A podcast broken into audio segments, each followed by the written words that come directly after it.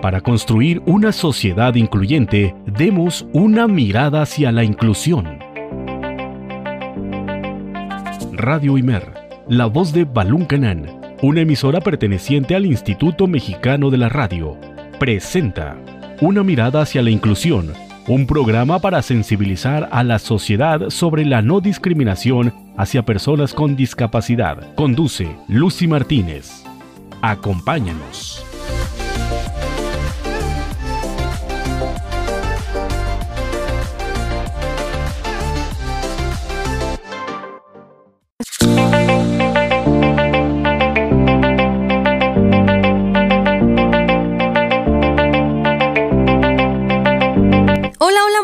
Tardes tengan todos ustedes bienvenidos este lunes 3 de agosto del 2020 a la emisión número 18 de su programa Una mirada hacia la inclusión, un espacio dedicado a fomentar la inclusión de las personas con discapacidad y la no discriminación gracias a todos los que nos sintonizan en nuestras dos frecuencias, en el 107.9 de FM y en el 540 de AM que es la señal de origen y un saludo y un abrazo muy afectuoso a todos los que nos escuchan vía internet en www.imer.mx diagonal Radio Imer. Recuerden que nos estamos escuchando desde la ciudad de Comitán de Domínguez, Chiapas. Un saludo también y un abrazo y gracias por acompañarnos a todos los que nos escuchan en mi Facebook Live, en mi Facebook personal. Gracias de verdad por sus comentarios y por apoyar este proyecto. Así que un saludo principalmente a la profesora Emita Escobar, un saludo y un abrazo. Y también a la profesora Natalie Soto. Gracias por estar allí, al profesor Arturo, bueno, a todos, a todos los que se dan cita a esta hora para escuchar este programa que les traemos el día de hoy y como siempre venimos con toda la energía al tope del rendimiento y muy emocionados y además cómo no estar llenos de energía con este fondo musical que tenemos que siempre nos entusiasma. Pero, ¿qué les traemos? Traemos a un gran invitado que nos está esperando en Tuxtla Gutiérrez porque vamos a tratar el tema de el deporte adaptado. Vamos a conocer en qué consiste, cómo se adecuan los materiales. Vamos a conocer cuáles son los deportes adaptados, cómo se juegan y este tipo de cosas. Así que no duden en quedarse con nosotros estos minutos. Soy la licenciada Lucía Martínez y además de esto les traemos nuestras discuriosidades. Así que tomen sus sillas, pónganse cómodos y acompáñenos.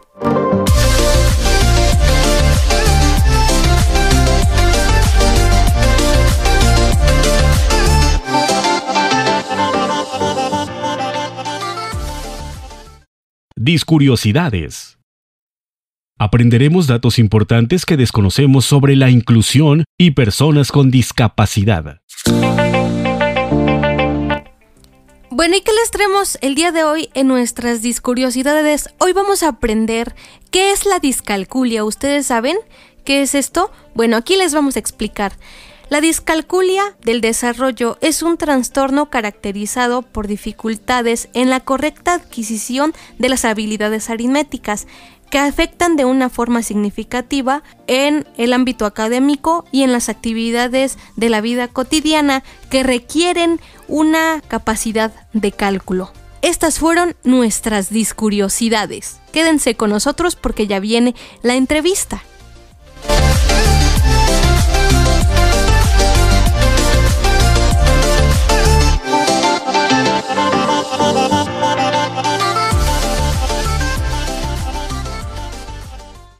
Esta es la entrevista.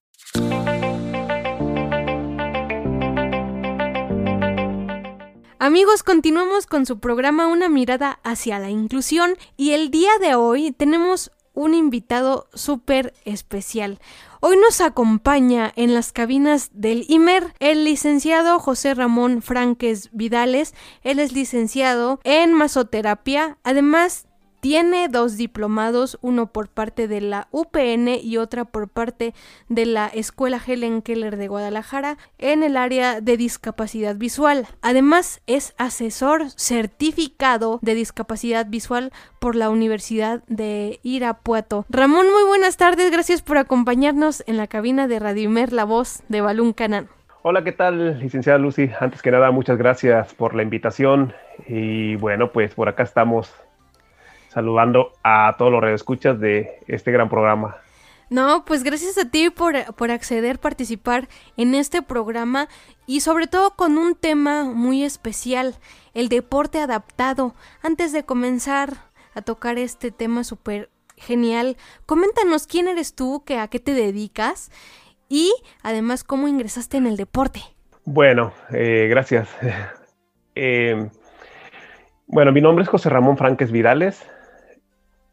Soy de la ciudad de Tijuana, Baja California. Ya tengo alrededor de 14 años ya viviendo en Tuxtla Gutiérrez y trabajo para el nivel de educación especial en una unidad de orientación al público. Forma parte del nivel de educación especial de la Subsecretaría de Educación Pública. ¿Y cómo te inicias en el deporte? En el deporte me inicié a los 16 años. Yo asistí a la Escuela Nacional de Ciegos, ahí estuve alrededor de unos ocho años. Sí. Estuve estudiando toda mi rehabilitación, bueno, todas mis actividades previas a una vida independiente. Ajá. Y eh, me invitan a, a un evento deportivo, a la Vía Olímpica, donde, bueno, íbamos a competir en atletismo y ahí fui que aprendí más o menos cómo, cómo es que se van adecuando cada una de las disciplinas del deporte adaptado. Y bueno, pues ya entrando en el tema, coméntanos, ¿qué es y en qué consiste el deporte adaptado, mi estimado amigo?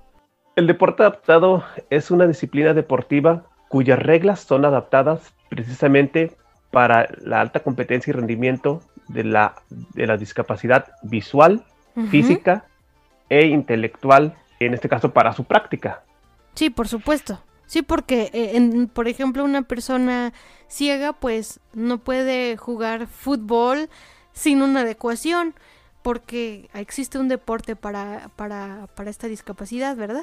Así es, así es, existen diferentes disciplinas, lo que más, este, las disciplinas que son más eh, competidas en el ámbito deportivo adaptado, pues es golbol, eh, atletismo, y juego de campo, que sería bala, disco y jabalina.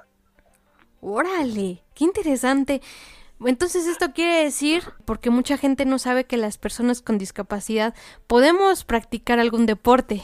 Así es, sí, sí, las personas con discapacidad podemos practicar muchas, muchas disciplinas y, y, bueno, pues ya también muchos nos damos cuenta, bueno, eh, la mayoría de gente hemos visto jugar a la gente de silla de ruedas que juegan ellos básquetbol, los, eh, los de pérdida auditiva pues juegan fútbol, así que pues al igual que la gente convencional, pues nosotros podemos formar parte de las competencias deportivas.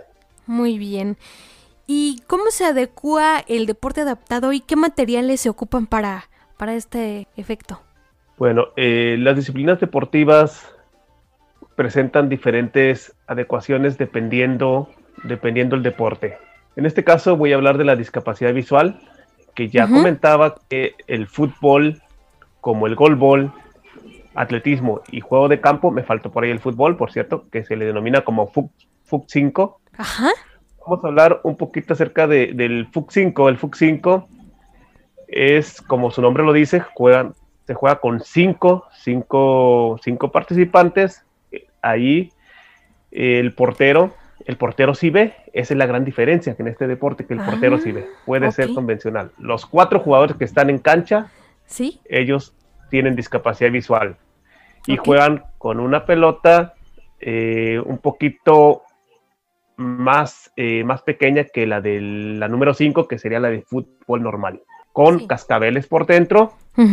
¿Cuáles, ¿Cuáles serían las adecuaciones en el FUC 5? Pues la pelota con sus cascabeles, las porterías que al momento de que eh, cada portería con su, aparte de tener el portero, tienen un guía en la parte posterior, quien va tocando, va tocando el travesaño para que vayan ubicándose los jugadores a dónde está la portería.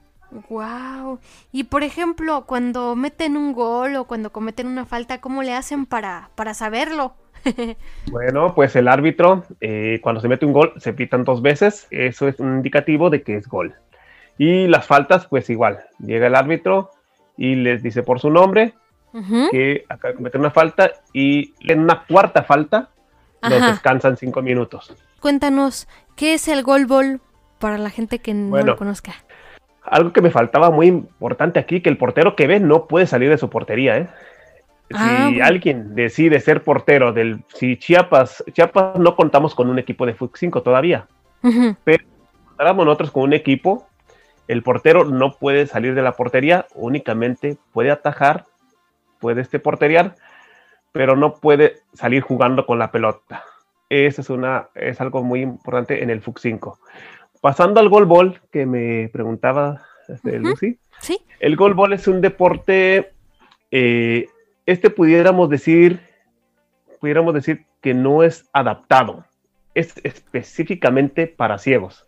Ah, ya, ya, el deporte, sí, porque el golbol, el golbol se utilizó como rehabilitación para los soldados. En la Segunda Guerra Mundial, los soldados que iban, este, que se accidentaban, que perdían la vista, pues esta disciplina la utilizaban como, como rehabilitación, con el fin, con el fin de eh, desarrollar la ubicación, la orientación y sobre todo la coordinación, la coordinación y creo que había comentado la orientación espacial. Sí, porque imagínate, pues regresaban algunos heridos y algunos que habían perdido la vista y pues yo creo que esa era una de las formas como de distraerlos y pues alentarnos, alentarlos, perdón, a seguir con su vida. Así es, y bueno, pues este deporte llega a México en el 81, llega a la Escuela Nacional de Ciegos. Sí. La primera competencia que tiene México a nivel internacional fue en la ciudad de Toronto, Canadá. Y bueno, pues el golbol se juega con una pelota que tiene un peso de un kilo 250 gramos. Ajá. Tiene cascabeles, tiene eh, ocho orificios y se juega en una cancha de 9 de largo por 18 de ancho. Contiene marcas a través de masking tape, podríamos decir. Son tres líneas, tres líneas, dos laterales y un central. Se juega tres jugadores contra tres jugadores. Es un deporte estático donde los movimientos los van a realizar sobre su marca, sobre su señalamiento. Ajá. ¿Y qué pasa si se sale de la marca? Bueno, si la pelota eh, sale de la cancha, pues igual, se marca, lo marcan como, como fuera. Y si el jugador sale de su, de su línea o de su señalamiento, igual eh, puede ocasionar que se, un accidente porque puede chocar con su compañero o puede chocar con la portería. Entonces, tiene, eh, cada equipo tiene un entrenador y el entrenador puede pedir un tiempo para que ubique a, sus jugadores. Y algo que se me olvidó preguntarte, ¿todos los jugadores de este deporte son ciegos? Eh, lo que respecta, complementando lo del FUC, lo del FUC 5 y lo de Golbol, todos los jugadores que practican estas dos disciplinas sí. son ciegos. Únicamente en el FUC 5 el portero sí ve. En el Golbol todos los jugadores son de baja visión o tienen ceguera. Y otra cosa muy, muy interesante, todos llevan antifaz. Vean poquito o no vean, llevan antifaz y gasas. Gasas y antifaz, precisamente para estar eh, seguro de que nadie tiene ningún, ningún remanente visual y no haya ventajas. Y por ejemplo, esta actividad del golbol, yo como maestra, por ejemplo, si tengo a unos alumnos que quiero concientizar, ¿puedo utilizar eh, este gafas o antifaces para los alumnos que, que no tengan alguna discapacidad? Sí, sí, sí se puede utilizar. Eh, hay unos gogles que son como los que utilizan los motociclistas. Sí. Estos gogles, eh, pues, se les puede colocar una, como un pedacito de, de foamy. Y con esos cubrimos, cubrimos el lente y son más resistentes. Y esto lo utilizamos mucho para hacer este tipo de, de prácticas de, del golbol, sobre todo cuando, cuando se llevan a cabo algunas clínicas. Ok, mm, de verdad, siempre es muy bueno conocer acerca de, estos temas porque igual y uno nunca sabe cómo, cómo poder concientizar o cómo poder incluir a la persona con discapacidad pues por ejemplo algún deporte, alguna actividad física en, en, algunas instituciones regulares. Entonces esta podría ser una buena opción. Sí, puede ser el, el golbol o de hecho el fútbol, el fútbol también, los eh, pues podemos a una pelota de fútbol colocarle cascabeles o hay unas pelotas de plástico que se les colocan municiones y con esto, y no son caras, son unas pelotas muy muy baratas, eh, las municiones muy fácil de conseguir y les y, y, bueno, con ese tipo de material podemos podemos eh, hacer que nuestros estudiantes con discapacidad visual puedan ser tomados en cuenta en la educación física. Exactamente, y si no cuentan con el recurso de las municiones y solo cuentan con la pelota, pues pueden buscarse una bolsa de nylon y pues meter ahí la pelota y lograr que el niño con discapacidad visual pues pueda participar aunque sea un ratito en la cascarita. Así es, así es, así es. La, la finalidad es que sean incluidos eh, en todas las actividades. Y, y, bueno, pues la educación física aquí mucho más porque pues es donde va desarrollando toda su lateralidad, orientación de, de espacial y, y, sobre todo pues la interacción con los demás compañeros. Sí, va desarrollando sus, sus, demás habilidades, sus habilidades motoras, su motricidad fina, su motricidad gruesa. Entonces ahí podemos ir trabajando muchas cosas en el alumno ciego que muchas veces pues no se toma en cuenta. Así es, pues es muy importante eh, trabajar con, las, con los eh, niños con discapacidad en la primaria, bueno, en el nivel básico. Uh -huh. eh, he sabido pues de algunos niños que no son tomados en cuenta, que tú no puedes hacer esa actividad porque pues eh, te pueden lastimar o así, pero bueno, si, si buscamos un poquito la forma de cómo adecuar esa, esa eh, actividad física que estamos llevando a cabo, igual lo podemos incluir. Es cierto, compañero, porque muchas veces tú asistes a una escuela y ves a alumnos con una discapacidad y están los demás en actividad de deportes y la persona con discapacidad solo está ahí sentada. Entonces, y le preguntan, ¿y qué va a hacer? Nada, pues porque no se vaya a lastimar o, o no tienen esas estrategias para poder orientar a una persona con, con alguna discapacidad, ya sea visual, motriz, eh, intelectual o, o, o no sé, porque igual la discapacidad motriz pues tiene diferentes modalidades o diferentes características. Así es, es, es más o menos similar a lo que pasaba cuando excluían a los niños con discapacidad visual en las aulas de medios.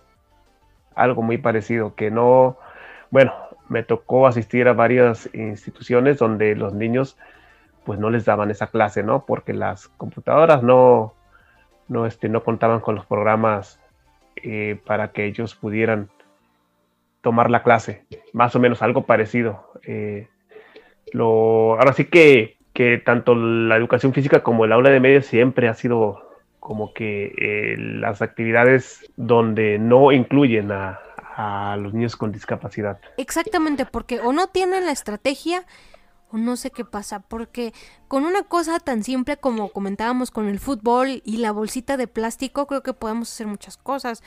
O, por ejemplo, no sé, eh, acercarte al alumno y decirle, mira, vas a mover tu brazo, tu brazo derecho de arriba a abajo, por poner un ejemplo. O vas a ponerte el hula hula y vas a girar tu, tu cintura, tu cadera y toca como lo hago yo. Entonces, creo que por ahí debemos comenzar en este tema del deporte, porque si no, igual muchas veces las personas con discapacidad se quedan excluidas de estas actividades deportivas. Así es.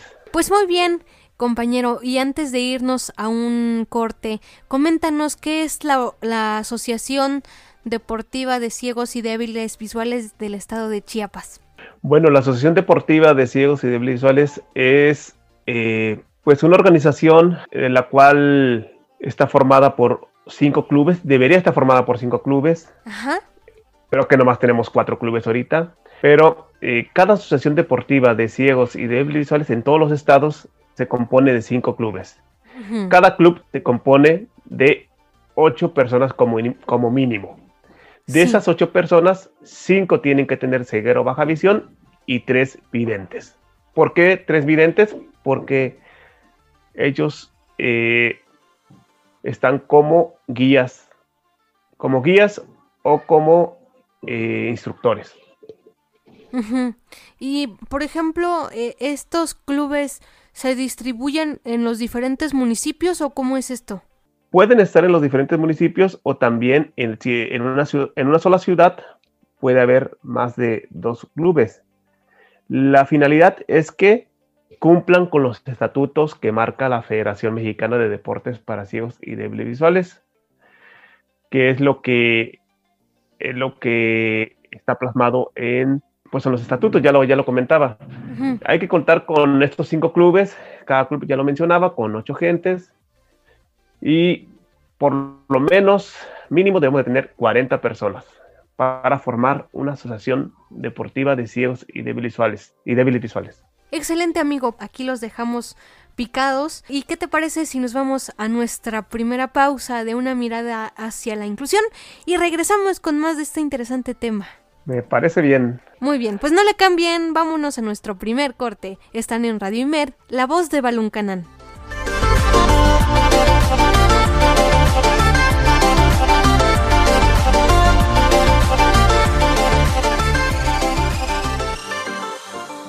La participación es un derecho, no un privilegio. Continuamos. Público, pues ya estamos de regreso aquí en el segundo bloque de su programa favorito, Una mirada hacia la inclusión. Estamos platicando con el licenciado José Ramón Franques Vidales acerca del deporte adaptado y continuando con las preguntas eh, mi estimado amigo, eh, ¿existe apoyo por parte del Estado para fortalecer el deporte adaptado para las personas con discapacidad? Bueno, existe apoyo, pero este apoyo va más hacia una categoría. Ya sabemos que el deporte adaptado se divide por categorías, que es la infantil, la juvenil y la libre. Sí. El apoyo está más enfocado hacia la infantil y la juvenil. ¿Por qué? Pues, pues son, son los deportistas a futuro, ¿no? Sí. En la categoría libre se cuentan con apoyos, pero muy raquíticos.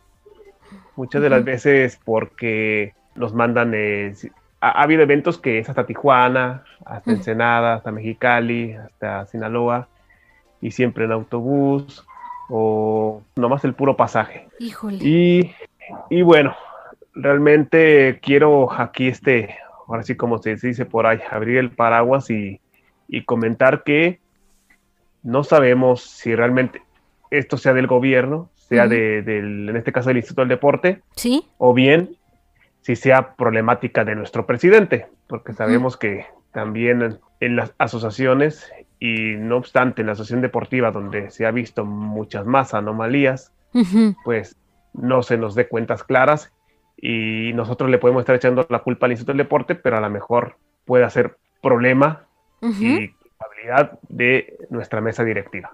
Sí, muchas veces eso sucede. ¿Y cómo gestionan ese recurso? ¿Cómo lo solicitan? ¿Qué hacen? En la asociación deportiva tiene que presentar un proyecto anual con todos los eventos a llevarse a cabo. Son tres eventos grandes que se llevan en todo el año, que es el de Gold Ball, FUC 5. El de FUC 5 no vamos nosotros porque no tenemos equipo. Eh, pero bueno, está la, el Gold Ball, que ahí asistimos, lo que es la Olimpiada, la Olimpiada Nacional, que se practica lo que es el juego de campo, atletismo, es el otro, el otro evento, y la Paralimpiada Infantil. Son los tres eventos grandes. Y al presentarse este proyecto, el Instituto del Deporte ya tiene que tener contemplado estas, estos tres presupuestos para que se pueda asistir a estas competencias. ¿Y cómo se conformó este, esta organización, esta asociación y quiénes la, la conforman? Bueno, esta asociación se creó, si no me falla, ellos comenzaron en el 99, tiene alrededor de 21 años y tengo entendido que el compañero José Martín Gutiérrez Álvarez, el actual presidente de la Asociación Deportiva de Ciegos y Débiles Visuales del Estado de Chiapas, ya tenía conocimiento de que existían eventos a nivel nacional y junto con otros compañeros, ahí ya no pudiera, no pudiera este profundizar porque yo no, yo no estaba en el Estado de Chiapas, eh, tuvieron a bien armar un proyecto y comenzar con todo esto de la, de la cuestión deportiva. ¿Ustedes como club, como equipo, han acudido a algún evento, algún torneo, alguna olimpiada? ¿Se han traído medallas para el Estado? A ver, coméntenos. Eh, la Asociación Deportiva sí ha tenido logros. No obstante que uno de los compañeros que logró asistir a, a competencias a nivel internacionales fue el compañero Arturo Esquinca Zárate, el licenciado Arturo Esquinca Zárate, que él fue a Portugal, compitió en atletismo, al dar la marca a nivel nacional, tengo entendido que no más él, él es el único que asistió a nivel internacional. A nivel nacional, pues sí, sí han tenido varios logros, tanto en las infantiles, en las juveniles y en la libre. Nosotros como equipo de golbol del 2008 al 2014 podemos presumir que veníamos ganando el segundo lugar. Siempre subcampeón porque siempre nuestro, nuestro talón de Aquiles fue Oaxaca, que el equipo de Oaxaca fue el que siempre nos ganó en la final. pero éramos un equipo, un equipo muy, muy fuerte. Ganamos un, fuimos a ganar un distrital a la Ciudad de México. Le ganamos a los equipos de, eh, asistieron equipos del centro del país, como Guanajuato, Ciudad de México, Puebla. Eh, Querétaro y Chiapas, que fue como invitado. Ahí no fue Oaxaca, por eso ganamos, yo creo. Nos tocó, ganarle a la, nos tocó ganarle a la Ciudad de México la final en gol de oro. Ah, bueno. Fue uno, fue uno de nuestros logros. Ganamos, ya les decía, muchos segundos lugares. en otras ocasiones ganamos tercer lugar en otros eventos. Pero bueno, eh, sí, sí tenemos varios, varios logros en las diferentes disciplinas. Excelente. Eh, bueno, también, también para, para eh, antes de que se me olvide, también el compañero Fernando Santiago Jiménez, que es uno de los grandes golbolistas a nivel nacional, asistió a, asistió a varios eventos internacionales. Fueron a Canadá, a, Corea del Sur, y ganaron, fueron ganadores de la medalla de bronce en los para Panamericanos del 2011 en Guadalajara, ganando el tercer lugar. Precisamente le ganan a Canadá por el tercero y la final la juegan Brasil-Estados Unidos, ganando Brasil. Órale, muy bien. Fue muy bonito de aquellos tiempos cuando nosotros como equipo entrenábamos fuerte. Queríamos siempre ganar, estar en los primeros tres lugares y no obstante tuvimos ya te, ya, ya te decía que teníamos dos compañeros que fueron seleccionados a nivel nacional, que es el compañero Fernando, que ya comentaba que fue el que ganó con México la medalla de bronce, y el compañero Rodolfo Solorio, que, que, ganó el segundo lugar con la juvenil en Argentina. Wow, no, pues sí que están fuertes, eh, muchachos, así que pues los invitamos a que sigan eh, adelante. si puedo comentar, creo que pues estábamos fuertes. estábamos fuertes porque debido a muchas cuestiones administrativas y pues ya no, ya muchos, muchos atletas del estado de Chiapas terminaron declinando y yéndose a competir, a representar otros estados. Qué pena, qué pena, porque en lugar de que se fortalezca el deporte, en lugar de que se organicen eventos deportivos aquí en el estado y que hagan diversas cosas igual en los distintos municipios, yo creo que muchas personas con discapacidad se animarían a practicar alguno de ellos, ya sea foot 5, goalball, entre otros que comentabas, atletismo, jabalina y eso pero desafortunadamente a veces las cosas no salen como uno las planea o como uno las tiene pensado por X o Y situaciones. Entonces aquí es donde se ve mermada la, la cosa y como hilando la siguiente pregunta, aquí entra cómo fomentar el deporte en las personas con discapacidad. Yo creo, bueno, no obstante, esa es una pregunta muy importante, digo, muy interesante e importante también. Sí, sí, claro. Yo, yo creo que que el deporte podemos fomentarlo desde la escuela, desde la escuela, desde ir captando niños con discapacidad visual que quienes se les vaya enseñando a la práctica de las diferentes disciplinas. Por eso es importante que sean incluidos en la educación física y también que los medios de comunicación nos eh, abran las puertas para invitar a todos aquellos compañeros con discapacidad visual que se encuentran, eh, no sé cómo llamarle, a lo mejor enclaustrados o, o que no conocen del deporte, sí. de estas actividades, pues que puedan sumarse a, la asociación deportiva y practicar una de estas disciplinas. Eso es cierto, pues ya, ya cuentan con una mirada hacia la inclusión cuando gusten, aquí están las puertas abiertas, pues para que inviten a la gente de, del estado de Chiapas, a la gente, ¿por qué no?, de Comitán, a que participe en estas, en, en, estas cascaritas, este, o en alguna otra cosilla por allí. Yo creo, mi estimado amigo, que igual no solo en la escuela, sino también quizá, no sé, en la casa, o que se abrieran más espacios deportivos para las personas con discapacidad. Y aquí también va una cuestión que, que va hilada a esta pregunta de que mm, las personas que los entrenan a ustedes crees que requieran una previa capacitación para poderles enseñar algunos ejercicios, para poderles enseñar algunas dinámicas de los diversos juegos? Sí, claro, claro, ellos requieren capacitarse. Existen entrenadores a nivel nacional ya preparados, certificados. Esta sería una, una tarea más del Instituto del Deporte, traer cursos, cursos intensivos donde, donde se preparen entrenadores para que a su vez ellos puedan coordinar estas actividades deportivas con las personas con discapacidad. Y yo me refiero, creo que en todas las discapacidades, eh, sobre todo lo que es la visual, la física y la intelectual, que somos los que más practicamos el deporte y los que pues tenemos nacionales y eventos anuales. Exactamente, organizar eventos como tú comentas, este cursos, eh, convocar a la gente también, algunos maestros también, incluirlos por ahí que deseen participar en estas actividades, pues también sería muy bueno, porque así en las escuelas pues habría mayor dinamismo, mayor participación de estos chicos con discapacidad. ¿Y por qué hacemos mucho hincapié en esto? Porque de verdad es una necesidad que las personas con discapacidad practiquen el deporte en las escuelas, porque no no es justo pues que se queden ahí sentados, porque entonces no es inclusión, es integración.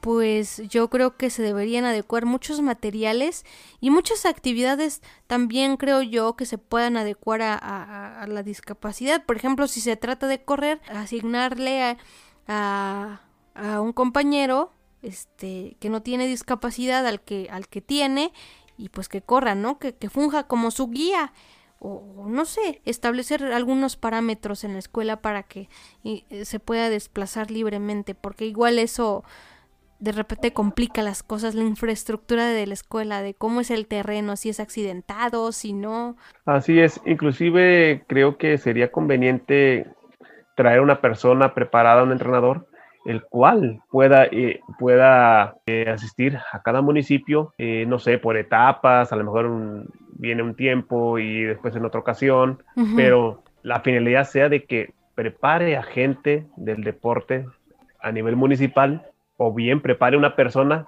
aquí del estado que pueda que pueda hacer el recorrido para que los eh, las personas con discapacidad visual no tengan que desplazarse a la capital, sino que allá mismo se les enseñe las diferentes disciplinas o bien practique el deporte. Es cierto, porque también por eso no, no practica el, el deporte, por, el, por la falta de recurso, porque desafortunadamente pues muchas de las actividades que se realizan a nivel estado son en la capital, entonces en Tuxtla Gutiérrez, entonces creo que ahí también se complican las cosas porque o no hay recurso o no hay dinero, ya sea por parte particular en el caso de la persona. Así es pues hay mucho que hay mucho que hacer, mucho que trabajar y qué orientaciones o consejos pues le darías a los entrenadores, a los maestros para apoyar a una persona con discapacidad. Pues yo el consejo que les puedo dar es que se puedan documentar. Hay muchísimas, eh, muchísima información en Internet.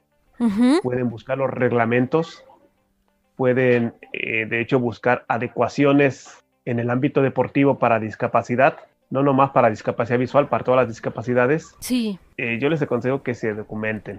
Entren a las diferentes federaciones, la Federación Mexicana de Deportes para Ciego, la Federación para Silla de Ruedas u otras donde puedan apropiarse de las herramientas necesarias para que puedan incluir e implementar adecuaciones en las diferentes actividades deportivas. Tenemos que echarle muchas ganas y, como tú dices, documentarnos, también tener esa disposición y esa sensibilización y acercarnos, como tú dices, a algún experto y también tratar nosotros de ser creativos de que se nos ocurra, ah, pues mira, este puedo usar este material, porque por ejemplo esto de la bolsita de nylon y la pelota no fue algo que se me ocurrió a mí, sino a alguna otra persona que tuvo esa idea y que era lo único que tenía en la mano y dijo, pues esto puede servir. Así es, sí, sí. Pueden, pueden sí irse creando, diseñando varias estrategias con las cuales ir incluyendo a los chicos con discapacidad visual. Inclusive yo me acuerdo cuando estaba en educación física que nosotros eh, se nos se nos hizo lo que es un metro, un metro para pues para una actividad deportiva, para una actividad física. No me acuerdo para qué era en, en, este momento, pero bueno, ese metro se hizo con papel cascarón y a cada centímetro se le iba colocando una marca. Pero no me recuerdo ahorita para qué, para qué este fin lo hicimos, pero, pero era una adecuación que hizo el maestro en ese momento, así como la pelota, como lo comentabas, con la bolsa de nylon, no sé, a lo mejor con una cuerda, con una cuerda para brincar, tendría que, el, que la, el, la persona con discapacidad, pues, eh, que se le mostrara lo que es el terreno bien para que pueda llevar a cabo su, su actividad, ¿no? Digamos, si va a brincar la cuerda, como dices, con la hula o con eh, bueno, muchas actividades. No sin antes primero hacer el recorrido para que después pueda llevar a cabo la actividad. Sí, que conozca su entorno. Igual empezando a enseñarle, por ejemplo, el movimiento, el calentamiento del cuerpo, porque igual, pues no puedes empezar un deporte sin antes haber calentado. Entonces creo que también ahí tiene mucho que ver cómo se lo explicas, ¿no? Sí, de hecho, este, eh, estas rutinas de calentamiento son muy importantes y muy necesarias antes de llevar a cabo cualquier actividad, cualquier, actividad deportiva, eh, desde el movimiento de los brazos, las piernas, lo que es eh, las articulaciones, pues eso es lo que, se comienza para llevar a cabo la, la actividad. ¿Y qué es lo más complicado del deporte adaptado? Bueno, pues lo más complicado, disciplinarse, tomarse en serio lo que quiere uno, si quiere uno triunfar. Creo que lo complicado viene no, no por sí solo, ni con los entrenadores. Lo complicado muchas de las veces es, viene desde el área administrativa. Que a, veces, que a veces, aunque tú quieras asistir a un evento, aunque quieras eh, ir a competir, o que quieras algún espacio donde quieres llegar a entrenar, muchas de las veces no se te abren las puertas o es, o es mucho trámite burocrático para poder llevar a cabo lo que se pretende. Pienso que es también la falta de inversión en este tema del deporte adaptado, porque en otros en otros deportes pues sí les dan le dan la difusión porque no tiene no se tienen este alguna discapacidad. Por poner un ejemplo y como tú comentabas también que los medios de comunicación fungen un papel muy importante y muy decisivo en el tema de la inclusión y en este caso va lo del deporte, porque siendo objetivos, muy pocas veces cuando son este, las Paralimpiadas se, se le da difusión a, quién ganó una medalla de oro, eh, cómo van en el torneo. Hay muy poca difusión cuando existen este tipo de Olimpiadas. Pero ¿qué pasa con, un, con las Olimpiadas eh, nacionales de gente que no tiene discapacidad. A cada rato andamos escuchando quién ganó, quién perdió, que si se fracturó, que si le pasó esto, hasta les hacen entrevistas. ¿Y qué pasa con nuestros deportistas paralímpicos? ¿Dónde quedan? O sea, ¿por qué no los entrevistan a ellos también? Que cómo, cómo vieron el torneo, qué se les hace más fácil, qué se les complicó, no sé. No sé, entonces yo creo que esa es una también de las dificultades. Me imagino yo que la infraestructura donde ustedes van a, practicar. Ah, algo muy importante de lo que tocas, Lucy, es que definitivamente el deporte adaptado no es redituable. Por eso el gobierno o, las, no el gobierno, las autoridades deportivas no lo toman tanto en cuenta. Mas, sin embargo, hay una cosa muy, muy interesante aquí.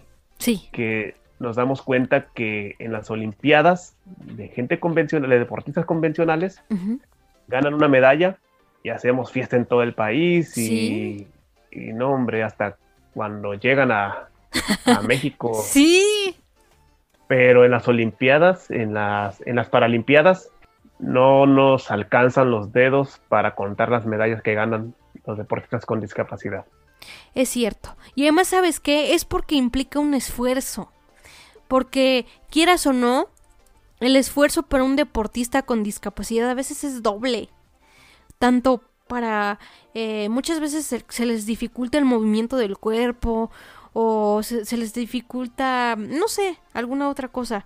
Entonces, creo que ahí sería como un doble mérito y serían un ejemplo a seguir, no porque tengan una discapacidad, sino por el esfuerzo, por el empeño, por la fuerza de voluntad que tienen también para obtener estas medallas. Y eso es cierto, o sea, esto es cierto que tú, de lo que tú comentas, que regularmente las personas con discapacidad a veces traen más medallas que las personas que no tienen.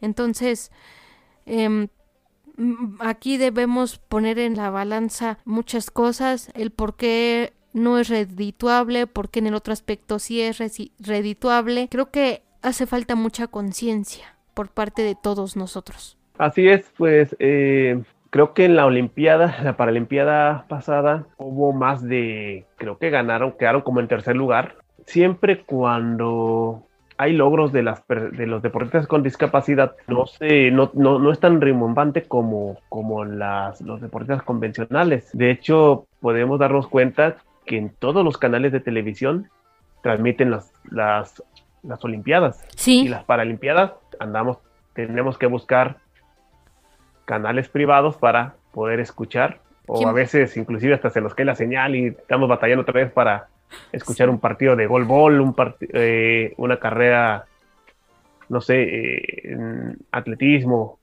pero o un partido de FUC 5 y se nos complica.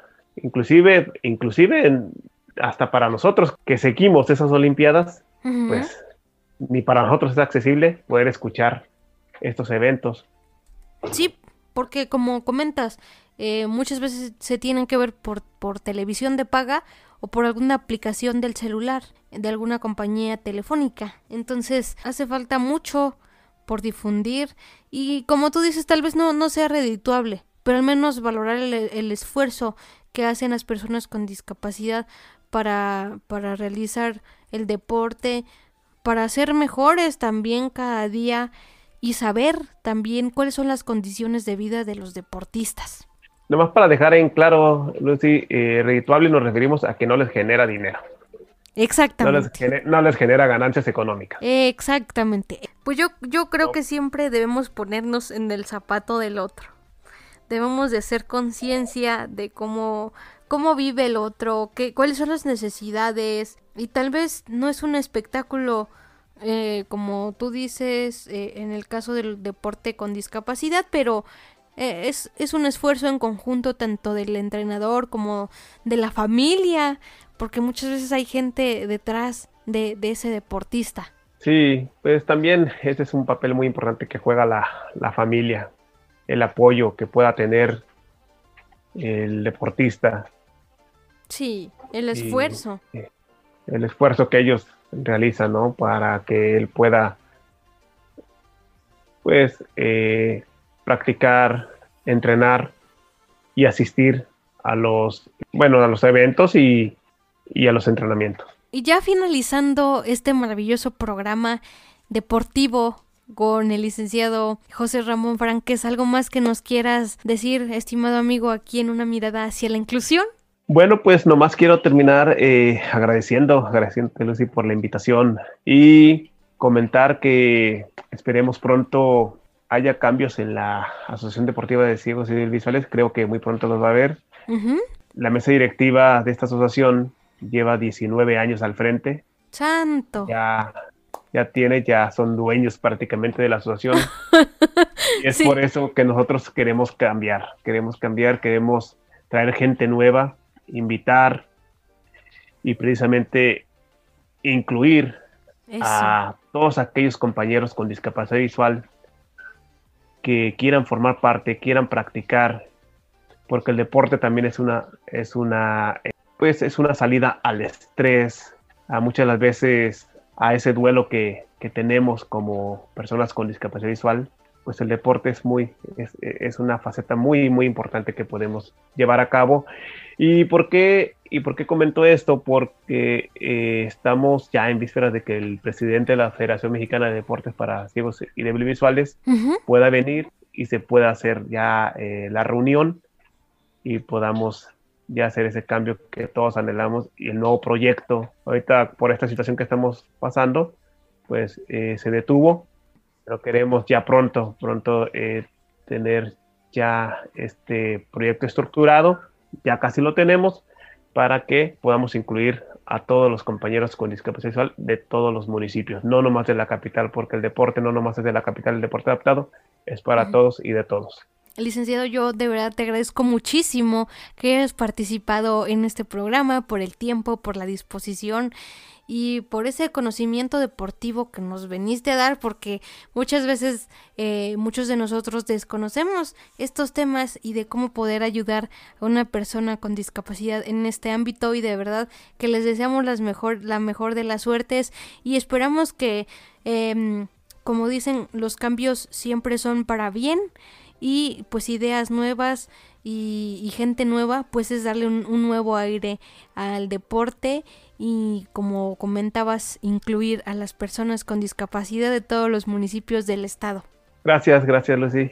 A ti, pues yo me despido de todos ustedes, amable público. Gracias por habernos acompañado estos minutos y les recuerdo que soy la licenciada Lucía Martínez y que los espero, los espero el próximo lunes en punto de las 3 de la tarde aquí en Radio Imer, la voz de Balón Canán y en su programa Una mirada hacia la inclusión. Quédense porque ya viene Yo Opino y después Estudio 7. Que tengan una excelente semana. Adiós.